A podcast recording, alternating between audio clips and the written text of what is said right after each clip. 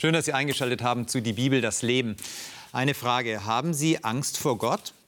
Vielleicht auch, würden Sie sagen, aus gutem Grund. Schließlich bin ich in einem religiösen, sehr engen System aufgewachsen. Oder vielleicht haben mich meine Eltern in eine gewisse Weise geprägt.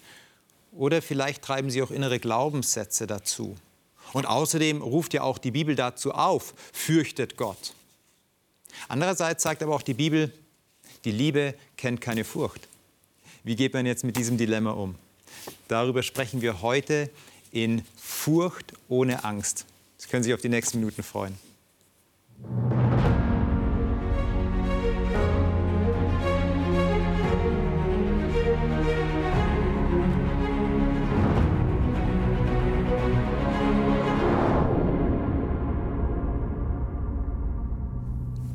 Schön, dass ihr da seid. Herzlich willkommen. Radovan, du bist Pastor wenn wir heute über Furcht sprechen, dann bin ich gespannt, was du uns als Pastor und Seelsorge vielleicht auch dazu zu sagen hast. Caroline, herzlich willkommen, dass du dort bist. Du bist mit der längsten Anfahrt hierher äh, hergekommen. Ja. Du kommst aus Magdeburg, bist Sachbearbeiterin für den Forschungsbereich in einer Uni in Magdeburg und hast mir verraten, du brennst für Menschen und ihre Geschichten, die sie mit Gott erlebt haben. Mhm. Und vielleicht sind die auch manchmal sogar angstgesteuert, wer weiß. Also vielleicht wirst du uns da auch mit reinnehmen. Und Simon, schön, dass auch du da bist. Die Leute kennen dich vielleicht nicht wirklich, sondern nur mit dem Namen in den Bauchbinden oder im Abspann und vor allem gerade in dem neuen Projekt, das jetzt ähm, bei Hop läuft, nämlich Daniel. Daniel, das war die genau. Werbung für Daniel-Projekt. Und ähm, lohnt sich auf jeden Fall anzuschauen, oder? Absolut. Absolut. Tolle Bilder und vor allem ganz toller Inhalt. Okay, ich bin gespannt. Ich werde es mir übrigens auch anschauen. Und ähm, wir haben hier jetzt ein Thema, das tatsächlich herausfordernd ist. Ich habe es gesagt. Ähm, Furcht, Angst, das ist in unserem Sprachgebrauch sehr nah beieinander. Wir benutzen die Worte immer wieder. Und ähm, wollen wir einfach mal jetzt reinschauen, was die Bibel zu diesem Thema oder auch zu dieser zu dieser herausfordernden Thematik sagt. Und jetzt lade ich euch ein, Offenbarung Kapitel 14 aufzuschlagen. Und Radovan, wenn ich dich bitten darf, den Text vorzulesen in Offenbarung Kapitel 14, Vers 6 bis 7 und uns noch sagst, aus welcher Übersetzung du vorliest. Also ich habe die Luther-Übersetzung. Äh,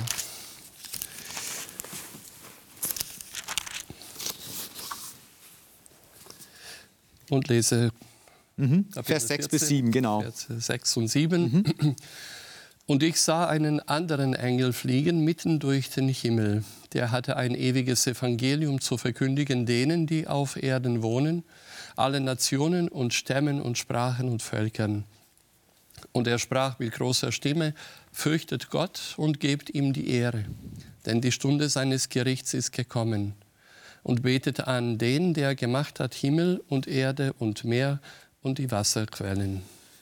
Ja, da haben wir schon mal die erste Spannung. Also Vers 6 sagt, da ist dieser Engel, der ein ewiges Evangelium zu verkünden hat. Und dann ist aber ein, der Inhalt seiner Ansprache gleich mal mit fürchtet Gott und gebt ihm die Ehre verbunden.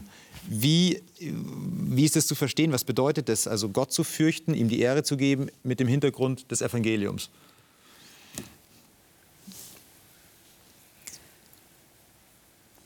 Ich finde es ganz spannend bei mir in der Übersetzung. Ich habe die Neues Leben Bibel. Mhm ähm, steht, habt Achtung vor Gott. Mhm. Also das ist so ein Aspekt dieses Fürchtens, den ich da auch äh, immer sehe. So, Gott ist mein Freund, aber Gott ist nicht äh, der, mit dem ich jetzt jeden Blödsinn mache, sondern Gott ist ein, eine Person, jemanden, den ich achte.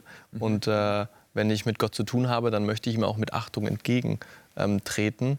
Ähm, und das ist, glaube ich, auch das, was Jesus immer uns vorgelebt hat. Er ist äh, seinem Vater, aber auch seinen Mitmenschen immer wieder in Achtung ähm, entgegengetreten. Mhm, mh.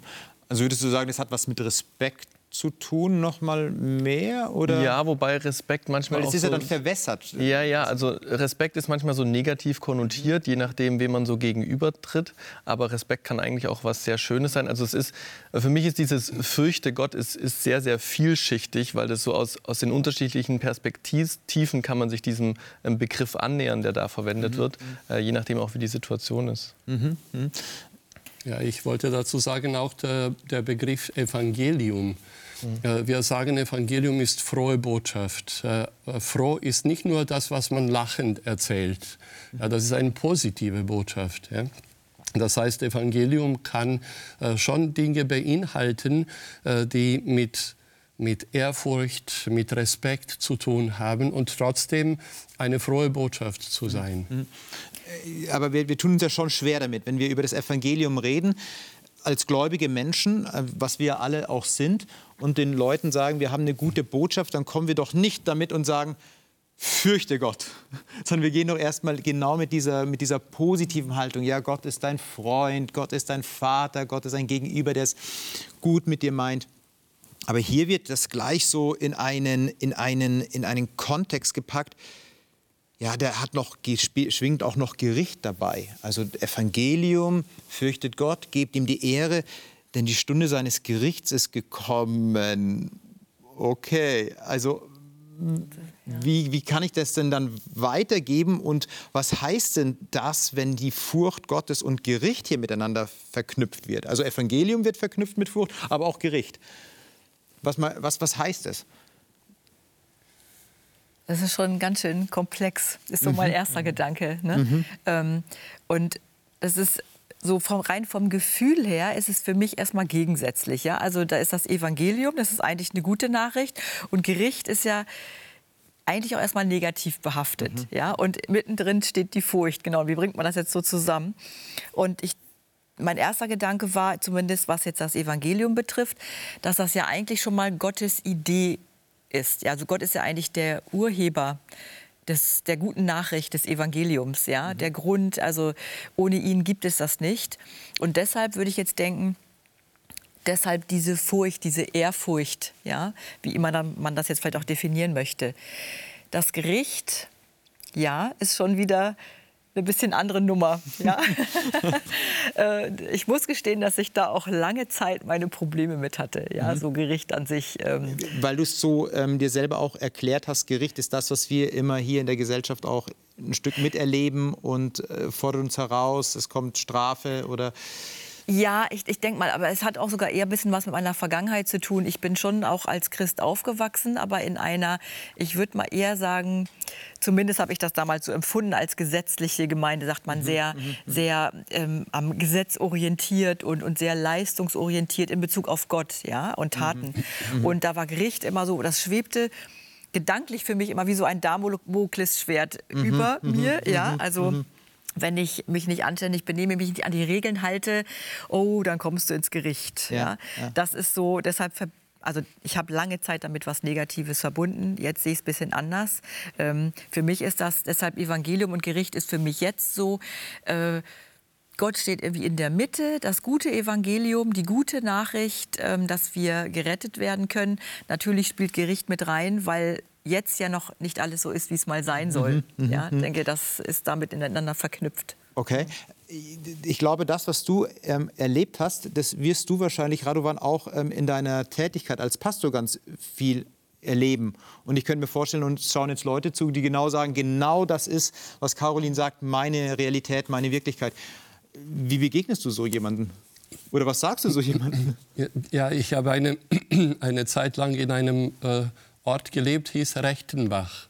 Und dann hat man gesagt, da an einem Hügel, äh, da hat man früher Treffpunkte gehabt, wo der Richter äh, kam, um Recht zu sprechen. Mhm. Und das hat mich immer wieder daran erinnert, dass die äh, biblische Vorstellung vom Gericht eine andere ist als äh, das, was wir heute haben. Ja? Das heißt, die Menschen äh, haben gelebt eine Zeit lang und dann kam der Richter von irgendwo zu einem bestimmten Zeitpunkt ja, und hat die Fälle äh, angeschaut, mhm. angehört. Mhm. Und dann kann ich mir schon vorstellen, dass jemand, der, äh, der sich im Recht gefühlt hatte, dass er sich gefreut hatte, dass der Richter kommt. Mhm. Er musste vielleicht zwei Wochen, drei Wochen oder so im Gefängnis sitzen und warten. Mm. Manchmal sieht man in diesen Western-Filmen, ja?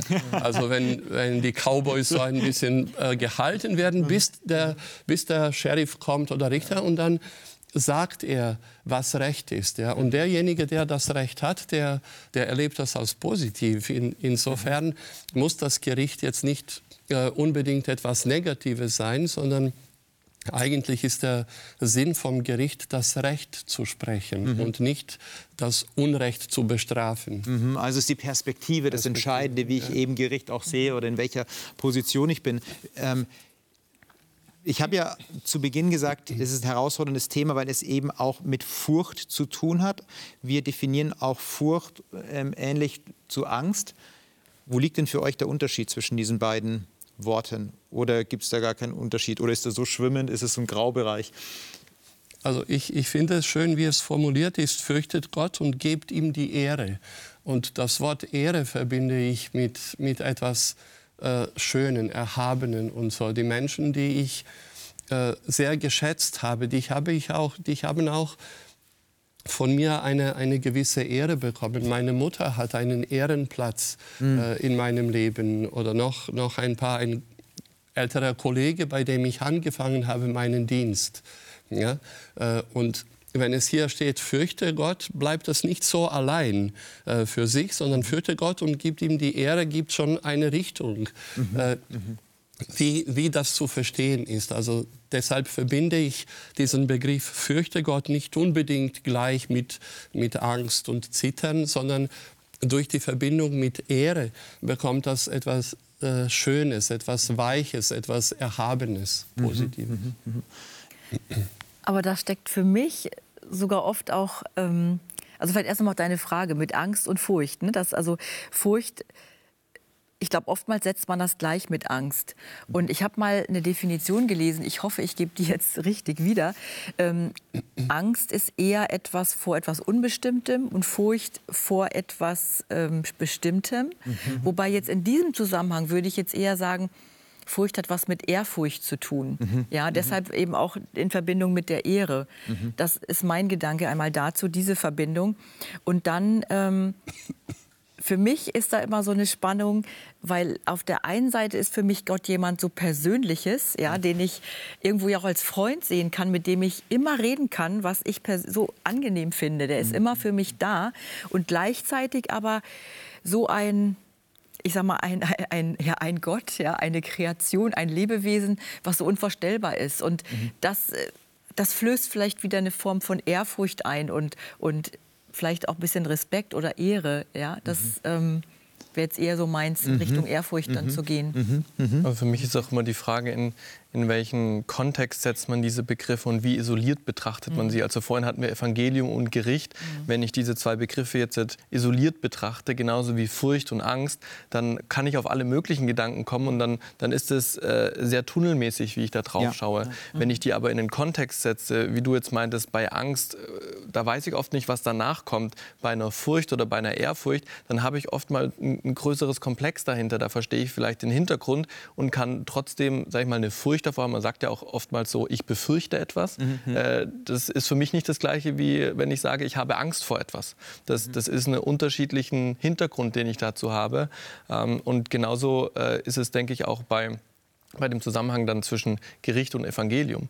Ähm, wo ja dann die Ehrfurcht mit, mit reinkommt, wenn ich äh, das Ganze in Zusammenhang setze und nachher auch den Gott als ein allumfassendes Wesen betrachte und eben nicht nur der Richter oder Gott der Liebe, dann kann ich auch vielleicht diese Komplexität dieses Wortes Ehrfurcht ähm, mhm. ja, mich da annähern, mhm. ohne jetzt nur den Teil Angst, weil sicherlich ist, ist Angst auch so ein Stück weit da drin, weil man weiß nicht immer alles, was mhm. passiert. Mhm. mhm. Ähm, aber Gott sagt nicht, ich, ich offenbare dir alles. Mhm. Und trotzdem kann ich voller Ehrfurcht ihm vertrauen, weil ich weiß, er ist so ein großes und allmächtiges Wesen, mhm. weil ich eben einen Kontext dazu habe. Mhm.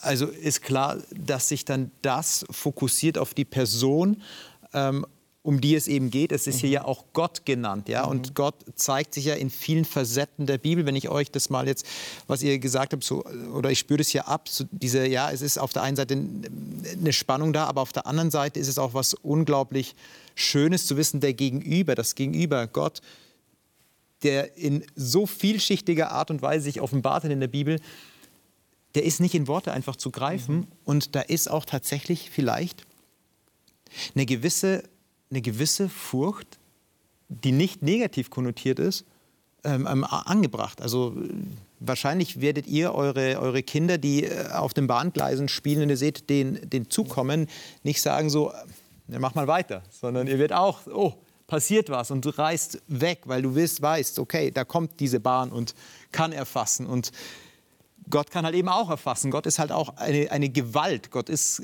mächtig. Und es wird ja auch hier dann in der Offenbarung 14 noch weiter beschrieben, dass er als der Schöpfer ähm, gezeigt wird, der halt wirklich eine Größe ist und kein, kein, ähm, kein Spielzeug. Ja. Wie sieht denn so ein Leben aus? Das interessiert mich von euch natürlich ganz persönlich. Wenn es hier in der Offenbarung heißt, fürchtet Gott und gebt ihm die Ehre. Radovan, du hast es so schön gesagt gehabt, ja, ähm, dass, dass, diese, dass diese Ehre noch dazugehört. Wie sieht es im praktischen Leben bei euch aus, Gott zu fürchten und ihm die Ehre zu geben? Wie mache ich das? Wie macht ihr das? Also ich glaube, zu, zuallererst habe ich ähm, diese Person Gott oder das Wesen Gott für mich, hört sich jetzt vielleicht doof an, aber bewertet. Also ich habe dem einen gewissen Wert in meinem Leben zuge, zugeschrieben. Mhm, mhm. ähm, und wenn ich dann sage, okay, diese, dieses Wesen, diese Person ist so wertvoll für mich, weil sie so große Dinge gemacht hat, ähm, dann kann ich auch Ehrfurcht vor ihr haben. Das ist wie wenn ich irgendeinen großen Mentor in der Menschheitsgeschichte für mich mhm. finde, mhm. mhm. ähm, dann kann das auch Ehrfurcht bei mir hervorlösen, weil ich einfach so viel Bewunderung habe, Respekt habe vor einer Person, die so viel getan hat. Und bei Gott ist natürlich noch das Besondere, Gott hat es für mich getan. Mhm. Also Gott macht es nicht nur, weil er jetzt ein großes literarisches Werk schaffen wollte mit dem meistübersetzten Buch der, ähm, der Welt, sondern mhm. er hat es gemacht, weil jeder Mensch für ihn ganz besonders ist. Ähm, und wenn ich diese, diesen Wert Gott in meinem Leben gegeben habe, ähm, dann setzt sich das so um, dass ich natürlich auch dem nachfolgen möchte in, in Taten, in meinem Lebensstil, in, in dem, wie ich mein Leben gestalte, wie, wie er es mir vielleicht näher bringen möchte. Und diese Ehrfurcht ist dann eher ein, ja, wie, wie du, Radovan, gesagt hast, ein Ehren dessen, was er für mich bereitet hat. Mhm. Ähm, und das äußert sich praktisch, dass ich mir einfach überlege, das, was ich tue, das, was ich entscheide, passt es dazu oder passt es nicht dazu? Mhm. Ähm, und mhm. das, das, das kann sich bis in die kleinste Alltagssituation ähm, auswirken, wo ich in einer Situation stecke und so sage ich jetzt ganz die Wahrheit mhm. und habe da mhm. vielleicht einen Nachteil von oder schlingere ich mich da irgendwie so durch, ähm, wo ich mir dann auch überlege, naja, aber wenn ich Gott diesen Wert in meinem Leben gegeben habe, dann muss ich mich entscheiden auch dafür. Was dann aber auch Kraft kostet. Natürlich. Das ist ja dann unangenehm auch, und, ja? und das ist ja auch nicht immer leicht. Also Ehrfurcht und, und jemandem einen Wert in seinem Leben zu geben, heißt jetzt nicht alles Friede, Freude, Eierkuchen. Mhm, mhm. Ganz im Gegenteil. Aber es ist, finde ich, so eine, so eine Basisentscheidung, die man für sein Leben getroffen hat ähm, und die sich eben in ganz viele Situationen dann auch ähm, mhm. auswirkt. Mhm. Mhm. Also so ein ganz bewusstes, eine ganz bewusste Entscheidung mit aller Konsequenz, die dann dazugehört. Und, und das ist vielleicht dann auch diese Herausforderung bei dem Wort Ehrfurcht, mhm. ähm, weil man nicht jede Konsequenz in jeder Sekunde dann vielleicht auch äh, mhm. sich bewusst ist, weil man nicht alle Situationen schon kennt, in die man reinlaufen wird. Mhm. Ja, es wird Situationen geben, da wird diese, dieses Umsetzen des Wortes Ehrfurcht oder diese, dieses äh, Nahsein bei Gott wird plötzlich eine echte Herausforderung, mhm. wenn es nämlich für mich persönlich ähm, bedrohlich wird, existenziell ja. wird, wenn, wenn ich dadurch Nachteile habe. Mhm. Ich muss sogar sagen, dass ich manchmal damit für mich ein bisschen Problem habe. Ne? Also mit diesem Ehrfurcht und Ehre, weil ich, um jetzt, wie wir so sagen, eine Beziehung aufzubauen oder Zeit mit Gott zu verbringen, das ist mir wichtig. Und deshalb mit dem Wert, das finde ich auch, ist, ja, finde ich sehr gut ausgedrückt. Ähm, wenn ich etwas Wert beimesse, dann, dann beschäftige ich mich damit, ich verbringe Zeit, ich möchte den, die das, was immer aus, aus mhm. mhm. kennenlernen, ja. Und ähm, dann entwickle ich aber auch eine gewisse Nähe. Und für mich persönlich ist es so, um wirklich Gott in mein Leben zu lassen, mit ihm reden zu können, ähm, brauche ich diese Nähe und sehe das eben eher so als, ja, manche sagen Vater, Freund, da gibt es ja verschiedene Rollen.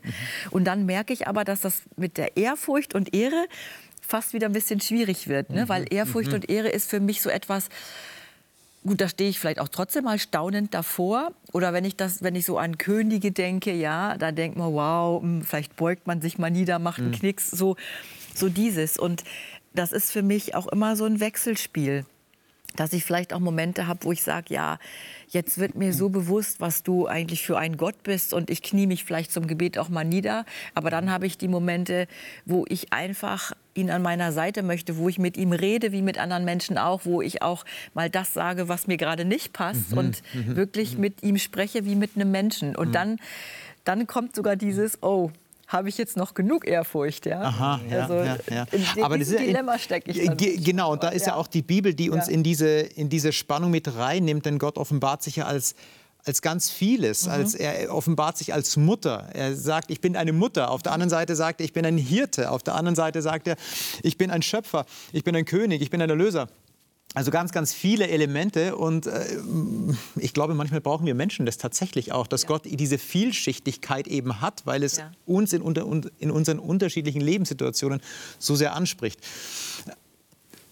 Du hast was Interessantes gesagt, Simon, und äh, da will ich das nochmal hier in die Runde kurz geben, den Gedanken, der ist ja erstmal auch durchaus äh, befremdlich und herausfordernd zu wissen, ich entscheide mich, wenn es auch wehtut, wenn es mich was mhm. kostet, eine übergeordnete Macht über mir zu haben. Ich möchte es mal umdrehen und euch die Frage stellen, ist es auch gleichzeitig eine, ein, ein, eine positive, ein positiver Wert, wo ihr seht, da steht jemand über mir und der ähm, der ist an der Spitze und nicht ich. Entlastet es auch? Also das ist meine Erfahrung definitiv. Ja, in meinem Dienst äh, ist es ein, ein toller Gedanke, eine tolle Erkenntnis, dass ich im Dienste bin von jemandem, der höher ist mhm. als ich. Ich empfinde es nicht als Belastung, mhm. sondern als Erleichterung. Mhm. Ja, äh, es, ist, äh, es ist herausfordernd äh, zu wissen, dass man in seinem Auftrag äh, wirkt, aber das ist auch eine eine Möglichkeit, und das wollte ich auch vorher sagen, auf die Frage, wie sieht das aus in meinem praktischen Leben. Ja? Äh, wenn ich daran denke, mit wie viel Aufmerksamkeit sich Gott jedem Menschen wendet, ja?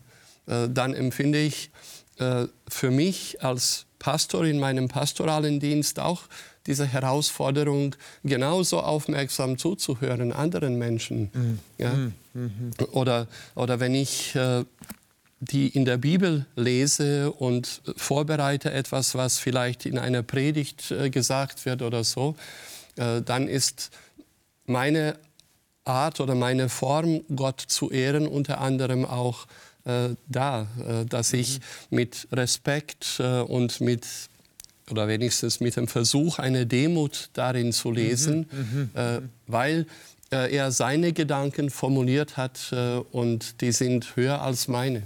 Jetzt bringst du ein ganz spannendes Stichwort rein, Demut. Das äh, ist mir gleich so ins Auge oder ins Ohr gestochen. Dieses Wort, gehört denn Demut und Furcht irgendwie zusammen? Oder sind das zwei unterschiedliche Konzepte? Also interessanterweise, wenn ich an Ehrfurcht denke, dann kommt mir Demut immer gleich mit in den Sinn. Also mhm. da ist dann eher dieses, jemand, vor dem ich Ehrfurcht habe, der ist irgendwie größer als ich, mhm. ähm, mehr als ich oder hat in irgendeinem Bereich mehr geleistet als ich. Also mhm. ist etwas Größeres als ich, ja. Und ähm, dann dem begegne ich dann irgendwo auch in einer gewissen Form von Demut. Mhm. mhm. Das bedeutet aber, du musst dir deiner selbst auch bewusst sein. Mhm. Ja, im Grunde schon. Mhm. Wenn du sagst, okay, da, das ist der andere oder das ist Gott, mhm. ähm, aber das mhm. bin halt eben auch ich. Ja. Wir gehen mal jetzt einen Schritt weiter, weil ich finde, dass äh, Salomo ein ganz interessantes Fazit zieht in seinem großen philosophischen Werk, dem Prediger, den Kohelet, in Kapitel 12. Caroline, wenn du für uns lesen würdest, mhm. Prediger Kapitel 12, Vers 13 und 14, da zieht er sein großes Fazit. Und mhm. Du darfst. Ja, ich lese aus der Elberfelder mhm. Übersetzung. Das Endergebnis des Ganzen lasst uns hören. Fürchte Gott und halte seine Gebote, denn das soll jeder Mensch tun. Denn Gott wird jedes Werk, es sei gut oder böse, in ein Gericht über alles Verborgene bringen. Mhm. Wir haben so über das eine oder andere schon mal gesprochen jetzt gerade. Ja? Also wir haben über Fürchte Gott, hatten wir in Offenbarung, wir hatten über das Gericht geredet. Trotzdem möchte ich mal die Frage stellen, ist das, was der Salomo hier beschreibt, ist es einfach nur verkürzt, weil er sagt, das ist das Fazit, das ist die Lehre, das Endergebnis von allem, ähm, nämlich Gott zu fürchten und seine Gebote zu halten. Ist es einfach eine verkürzte Version des Lebens und ist das Leben viel komplexer? Oder hat es schon seine Berechtigung? Wie erlebt ihr das? Ja, ich äh, erlebe das als, äh, als toll, mhm. äh, weil für mich gehört äh, zu den größten Herausforderungen, wenn ich eine Predigt ausarbeite, äh, das Thema zu nennen. Mhm. Wenn es verlangt wird, wie lautet ein Thema für äh, Mitteilungsblatt mhm. oder so, da, da verlangt man oder es wird verlangt von einem Menschen, äh, die Fülle äh, von Inhalten auf den Punkt äh, mhm. zu bringen. Mhm. Mhm. mhm. Und äh, ich würde sagen, äh, Salomo hat es gut gemacht. Äh, ja. Das ist wirklich so die Summe von allem. Ja, dass er überhaupt sagt, es, es ist gut zu wissen, was die Hauptsumme ist. Mhm. Mhm. und je kürzer diese, dieser Satz ist, umso, umso prägender ist und leichter zu merken, aber natürlich kann es auch schwierig sein. Schwierig zu formulieren wahrscheinlich, ja. Ähm, ich meine, Salomo kommt ja aus einem Hintergrund, der über die Nichtigkeit des Lebens schreibt. Und dann sagt er am Ende, ja, das ist so das Haupt, die Hauptsumme, haltet, er fürchtet Gott, haltet seine Gebote, denn das gilt für jeden Menschen. Würdet ihr denn sagen, das stimmt? Gilt es wirklich für jeden Menschen? Oder ist es doch für, die, für die Christen die sich so an, an die Gebote halten und äh, Gott zu fürchten? Oder hat es was zu sagen für die Welt oder nur für uns? Ich denke schon für die Welt. Ja, wenn, als Gott die Welt geschaffen hat und sie geordnet hat und das Konzept überlegt hat, äh, dann sind seine Prinzipien, die wir als äh, Gebote kennen, ja, dann sind sie allgemein äh, gültig oder für jeden äh, gedacht. Äh, und daher denke ich schon, dass das Erkennen von diesen tollen Werten, die Gott durch seine Gebote uns mitgeteilt hat, dass das schon eine Herausforderung ist äh, für, für jeden Menschen auf dieser Welt. Aber, ja. da habe ich nämlich ein Aber. Ich glaube, das Wichtige ist, was du gesagt hast, das erstmal zu erkennen, mhm. welche Werte das sind und was dahinter steckt. Denn ganz ehrlich, wenn ich das jetzt erstmal so lese, kann einen das auch unter Druck setzen. Ja, ne? ja? er wird also, alles Werk offenbar. Genau, und es ist wieder dieses, oh, ich muss, ich muss ja die mhm. Gebote mhm. halten. Mhm. Und jedes, äh, jedes Werk oder alles, was ich getan habe, wird irgendwann mal bewertet werden. Man erinnere sich an deine Einstiegsillustration, genau, äh, genau, wie es dir ging als genau. Kind. Ja? Und ich muss da erst mal durchatmen, wenn ich das lese. Mhm. Ne? Und mhm. ich, ich glaube, das, natürlich ist das im Grunde, das sind die letzten beiden Verse dieses Buches. Ja. Also dem geht ja viel voraus. Also Salomo hat unheimlich viel Lebenserfahrung, der hat einiges durchgemacht, der hat auch Mist gebaut, ja. Mhm. Und ähm, am Ende kommt er zu dieser Erkenntnis. Und das ist eben, glaube ich, ein ganz wichtiger Punkt, mhm. dass er das erkennt. Also wenn man das nur so liest aus dem Zusammenhang, dann, dann würde ich denken, kommt man wieder in dieses Oh. Hm. Jetzt muss ich aber aufpassen. Jetzt muss ich wieder überlegen, was mache ich, wie mache ja, ich was, ja. ja? Und, ja, ähm, und dann kommt vielleicht auch die Angst, ja. Äh, mache ich alles richtig? Habe ich jetzt die Gebote gehalten? Ne? Wo, und das ist hm. eben das. Und in, ich glaube, in dieser Spannung liegen wir sehr oft, wenn wir nicht verstanden haben, wie Gott wirklich ist, und was die Gebote eigentlich bedeuten und ob man das, wie man das auch umbenennt. Wir sagen ja manchmal auch Leitplanken, ja. Mhm, also wenn man mhm, mhm. sich nicht wirklich damit beschäftigt und feststellt, das sind auch gar keine Verbote, sondern es sind Regeln, die uns eigentlich im Leben helfen, im Miteinander. Und mhm. wenn man, man stellt ja auch fest, wenn man sich nicht dran hält, dass eben das doch auch Dinge produziert, die wir am Ende vielleicht gar nicht wollen, ja. Also da steckt, da steckt auch schon Erfahrung oder Lebenserfahrung dahinter, zu dieser Erkenntnis zu kommen oder das mhm. so auszudrücken. Mhm. Was, was ich ganz spannend finde, ist es, also mir kommt es irgendwie so reduziert auf das vor, was wir Menschen tun können. Also wir sind Menschen, wir wurden beauftragt, wir sollen, wir sollen arbeiten. Ja, Adam und Eva, die sollten dann arbeiten auf dem Felde. Also das, das steckt so in unserer DNA, etwas zu tun. Ja, ähm, und ich glaube, Salome, so wie du sagst, er hat einfach erkannt, nach all seinen Dingen, die er erlebt hat, er kann sich sehr schöne, viele Gedanken machen. Aber was nachher auch vielleicht im Leben der anderen einen Unterschied macht, ist, wenn ich etwas tue. Und ich glaube, die zehn Geboten, die haben eine Fülle von, von äh, ja, Hilfen drin. Mhm. Und allein schon, wenn ich die befolge äh, und diese, diese tue, dass ich dann schon einen ganz großen Unterschied machen kann und damit auch Gott die Ehre geben kann. Mhm. Äh, und ich glaube auch, dass das für alle Menschen gilt, weil ich lese nirgendwo in der Bibel, dass irgendjemand exkludiert wird. da heißt ja auch hier jeder Mensch, ja, das, ja. das soll jeder Mensch tun. Genau, ähm, und, und ich glaube, das, das hängt nachher wieder damit zusammen. Natürlich kann ich auch die zehn Gebote halten, ohne Gott ehrfürchtig zu sein und ohne ihn zu ehren. Ähm, aber das hängt für mich wieder mit dieser Grundsatzentscheidung mit dazu. Natürlich Warum würde das nicht reichen? Das wäre nämlich eine, eine, interessante Frage. Wenn wir sagen, hier ähm, fürchtet Gott, klammern wir mal aus, haltet seine Gebote, dann wäre doch die Welt ein besserer Ort, oder? Das würde doch fast schon reichen, oder nicht? Es wäre definitiv ein besserer Ort. Und ich glaube, wenn, wenn ja. nur die Hälfte der Menschen sich an die zehn Gebote wirklich strikt halten würden, dann hätten wir wesentlich weniger äh, zwischenmenschliches Leid. Mhm. Ja? Mhm. Also definitiv. Aber es wäre halt basierend auf einem Regelwerk. Mhm. Ähm, also es wäre ein reines Abhaken einer Checkliste. Ich mache das jetzt, weil es da halt steht. Mhm. Ja? Ähm, und es ist schön, dass es positive Konsequenzen hat, weil wir dann vielleicht mehr Frieden haben oder ähnliches.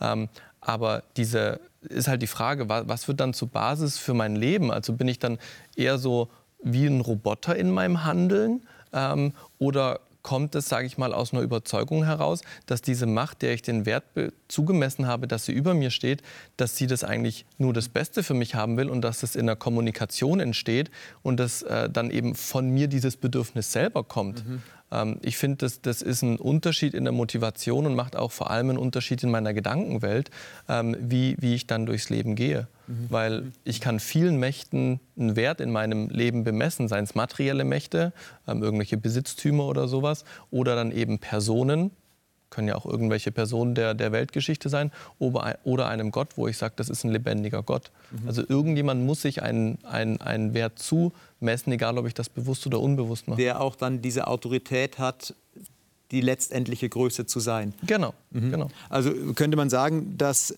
Gott oder das, das, ähm, das Fürchte Gott das, das Warum eigentlich ist dahinter. Warum sollte ich es tun? Ja, weil es es gibt einen Mächtigeren, der über dem steht. Warum sollte ich es denn sonst tun? Ja, warum? Darum. Ähm, ich finde das auch hier ganz schön. Und äh, wenn wir über Gericht sprechen, dann denken wir oft über Bestrafung. Radovan, was du gesagt hast, diese, dieser, dieser Richtenbach, Richtenbach hieß dieser Ort. Rechtenbach, Rechtenbach, Rechtenbach, Rechtenbach, äh, Rechtenbach ähm, hat ja wahrscheinlich ähm, nicht nur das Schlechte verurteilt, sondern auch das Gute emporgehoben. Und hier wird es ja auch beschrieben, es sei gut oder böse. Wir werden gesehen als Menschen und wir müssen uns auch dann bewusst werden, wir, wir haben oft Tränen geweint, aber wir haben auch oft Menschen zum Weinen gebracht. Also wir sind nicht nur immer in diese eine Dimension, wir sind Opfer, sondern wir sind auch Täter. Ja? Und Gott nimmt uns da, wie du so gesagt hast, in diese Verantwortung auch ähm, mit hinein. Täter auch zu sein, schwach zu sein, fordert er auch heraus. Mhm. Und ich glaube, dass unsere große Frage, wenn es um Furcht geht vor Gott, meistens darin zu finden ist, oder die Antwort darin zu finden ist, dass wir oft wissen, wo wir daneben geschlagen haben. Und deswegen möchte ich jetzt in den letzten Minuten ähm, einen weiteren Text mit euch lesen, Hebräer Kapitel 4. Vers 14 bis 16. Und Simon, ich würde dich bitten zu mhm. lesen, ähm, auch nochmal mit diesem Hintergedanken, ja, wenn ich denn weiß um meine schlechten Taten auch, um meine guten vielleicht auch, aber auch um die schlechten Taten, ähm, da diese Einladung in Hebräer. Ja, ich lese aus der Neues Leben Bibel und da steht, da wir nun einen großen hohen Priester haben, der durch den Himmel gegangen ist, Jesus, den Sohn Gottes, wollen wir an unserem Bekenntnis zu ihm festhalten. Dieser hohe Priester versteht unsere Schwäche, weil ihm dieselben Versuchungen begegnet sind wie uns. Und doch wurde er nicht schuldig. Lasst uns deshalb zuversichtlich vor den Thron unseres gnädigen Gottes treten. Dort werden wir Barmherzigkeit empfangen und Gnade finden, die uns helfen wird, wenn wir sie brauchen. In der Elberfelder heißt es so schön, darum lasst uns hinzutreten mit Zuversicht zu dem Thron der Gnade.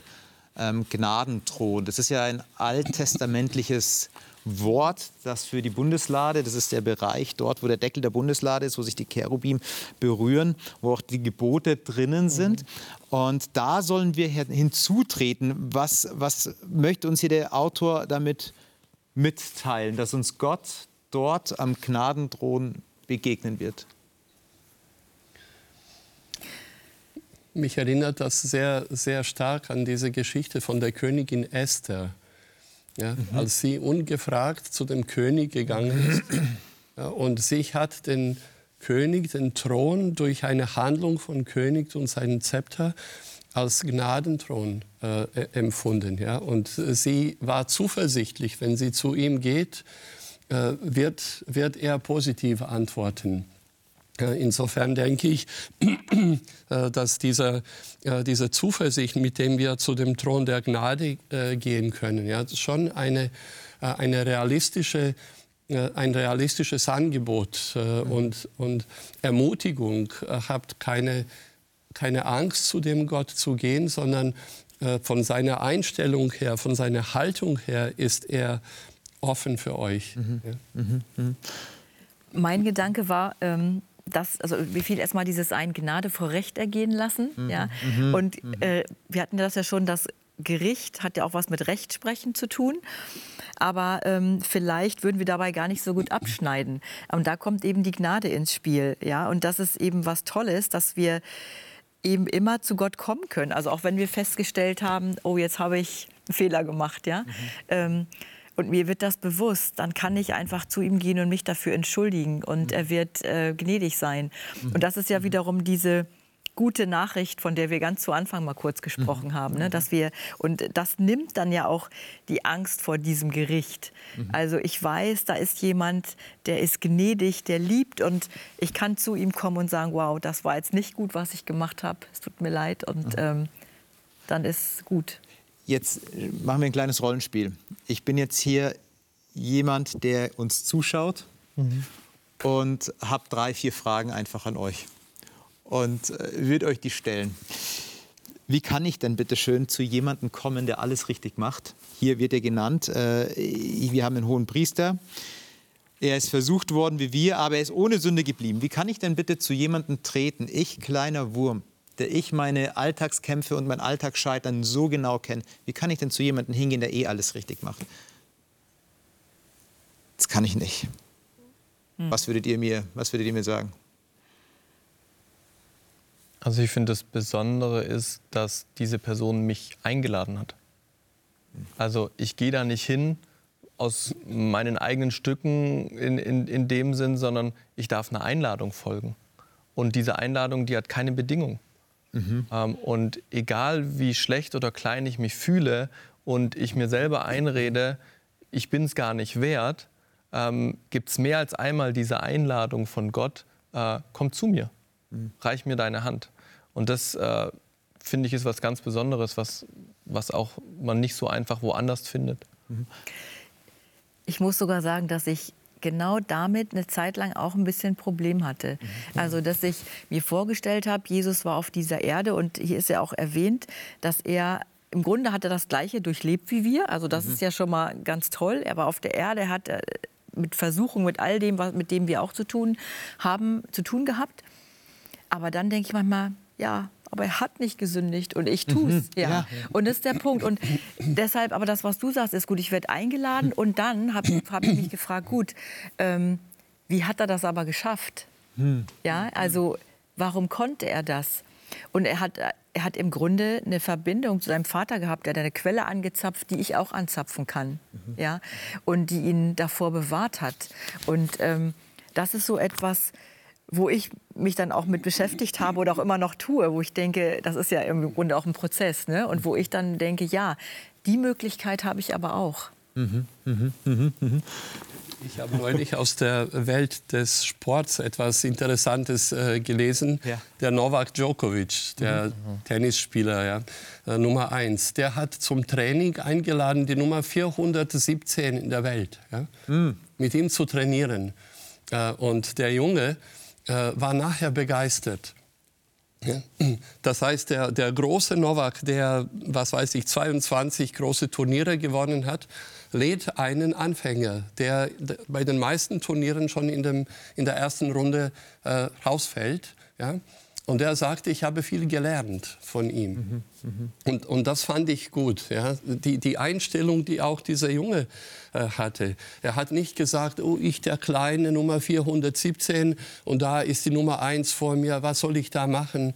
Mhm. Sondern super, er hat mich eingeladen, wie du sagst, und ich kann etwas lernen von ihm. Es, hat, es kann mich äh, ja, näher bringen zu meiner Vorstellung, zu meinem Ziel. Mhm. Und so in etwa kann ich mir vorstellen, dass es auch mit Jesus funktioniert. Natürlich ist er besser und größer als ich, aber gerade deshalb mhm. kann ich zu ihm gehen, gehen und zu lernen, wie hat er das geschafft. Also, also, berühren sich da diese zwei Punkte, was du vorher gesagt hast, ich bin mir meiner selbst bewusst, äh, wer ich bin im Vergleich zu diesem Gegenüber und auf der anderen Seite, was ihr jetzt auch äh, formuliert habt, das ist eine Einladung und das geht Hand in Hand, dass ich trotz meiner, meinem eigenen Wissens um meiner selbst, aber auch um das Verstehen, wie denn Gott ungefähr so sein mag, ähm, dass ich trotzdem weiß, ich kann dieser Einladung folgen. Wie mache ich das praktisch? Das ist meine letzte Frage. Wie kommt die Gnade in mein Herz? Wie schaffe ich das, diese inneren Stimmen leise werden zu lassen, die es ja doch mir oft anders erzählen? Indem man sich immer wieder bewusst äh, das andere wiederholt und sagt. Äh, es ist nicht so, dass es Angst besetzt werden muss, mhm. ja? mhm. sondern äh, mein Verstand sagt mir in all dem, was ich gelesen habe, oder die Hauptsumme dessen, was ich gelesen habe, ist die Einladung zu einem guten Gott, zu einem mhm. gnädigen Gott. Es sind tausende Beispiele, äh, Nachweise, dass er mit Menschen gnädig umgegangen ist. Äh, und sogar das ganze Konzept des Erlösungsplanes ist eigentlich ein Zugehen auf uns äh, Menschen. Mhm. Äh, und dann wiederhole ich mir das und sage, ja, auch wenn ich vielleicht an einem Tag mit anderen Gedanken starten würde, aber dann sage ich mir bewusst, Nee, es ist nicht so. Die Wirklichkeit ist anders. Und mhm. äh, dann mhm. wiederhole ich mir das und versuche am Anfang des Tages das noch zu vertiefen, zu bestätigen, mhm. indem ich das buchstäblich lese noch einmal. Mhm. Ja? Mhm. Also du holst es dir immer wieder dann hervor, ja. Es darf nicht verschütt gehen. Ja, es, es, wenn man die, die, den Glauben oder auch Gott ins Leben zu integrieren, wird dadurch, was du jetzt beschrieben hast, ein alltägliches und normaler Prozess. Mhm. Also es ist nichts mehr so, oh, das verstecke ich oder das mache ich nur manchmal oder das ist irgendwie so ein ganz heißes Eisen, was ich da anfasse, sondern es integriert sich so ganz natürlich dadurch in meinen Alltag. Und das ist ja eigentlich eine, eine total spannende Sache, dass wenn ich jetzt an meinen Beruf denke, es gibt viele tolle Filmemacher, denen würde ich einfach gern mal über die Schulter schauen, mhm. aber die sind einfach, sag ich mal, ein bisschen exklusiv, da komme ich nicht so, so ran, mhm. ja. Mhm. Ähm, Gott ist überhaupt nicht exklusiv, sondern der sagt, komm zu mir, aber da habe ich echt so großen Respekt vor. Also mhm. das heißt, trotzdem gibt es ja scheinbar noch einen Unterschied und, und ich erkenne, dass Gott was Größeres ist wie der Filmemacher, dem ich gerne mal äh, über, die, über die Schulter muss, äh, schauen möchte was sich dann auch wieder in, vielleicht in diesem Begriff Ehrfurcht ein Stück weit widerspiegelt, weil ich erkenne, das ist noch mal was anderes. Aber trotzdem bin ich da voll bei Radovan, ähm, der sagt, dieses Beschäftigen damit in sein Leben zu integrieren und es zu einem natürlichen Prozess werden zu lassen mhm. ähm, und so dann auch die Angst zu überwinden. Und das ist ja auch ähm, eine, eine Sache, die ja dann bei der Angstüberwindung äh, immer wieder angebracht mhm. wird. Mhm. Beschäftige dich damit, lass es nicht so als heißes Eisen in der, in der Ecke stehen, ja. sondern mach es zu deinem Freund. Ja, ja. ja. Und, und hol dir auch das wieder in Erinnerung, was die eigentliche Realität mhm. ist. Denn wir nehmen ja oft unsere Realität für wahr. Ähm, und diese Realität, die lassen wir dann doch ein bisschen weiter draußen mhm. mal. Vielen Dank für eure Gedanken, für das Gespräch, was mich auch selber tief bewegt hat. Und ich darf mich von Ihnen verabschieden und Ihnen zwei Gedanken mitgeben, was mich sehr ähm, gefreut hat, dass es hier so formuliert wurde. Auf der einen Seite zu wissen, wer man selbst ist, aber wer das Gegenüber ist, Gott. Wenn Gott nicht ähm, Ehrfurcht ist, weil er so gut ist, weil er so groß und mächtig ist, was soll er denn sonst sein? Aber auf der anderen Seite ist er, weil er eben so Ehrfurcht und mächtig und groß ist, ist auch derjenige, der eine Einladung aussprechen kann. Eine Einladung für ihr Leben. Ein Gott, den man nicht fürchten kann, kann doch nicht wirklich in die Tiefen hinabsteigen und retten. Und genau das hat Gott gemacht mit ihrem Leben. Und deswegen gehört ihm auf der einen Seite die Ehrfurcht und auf der anderen Seite die Ehre. Ich wünsche Ihnen alles Gute, bleiben Sie behütet, bleiben Sie gesund und folgen Sie dieser Einladung Jesu.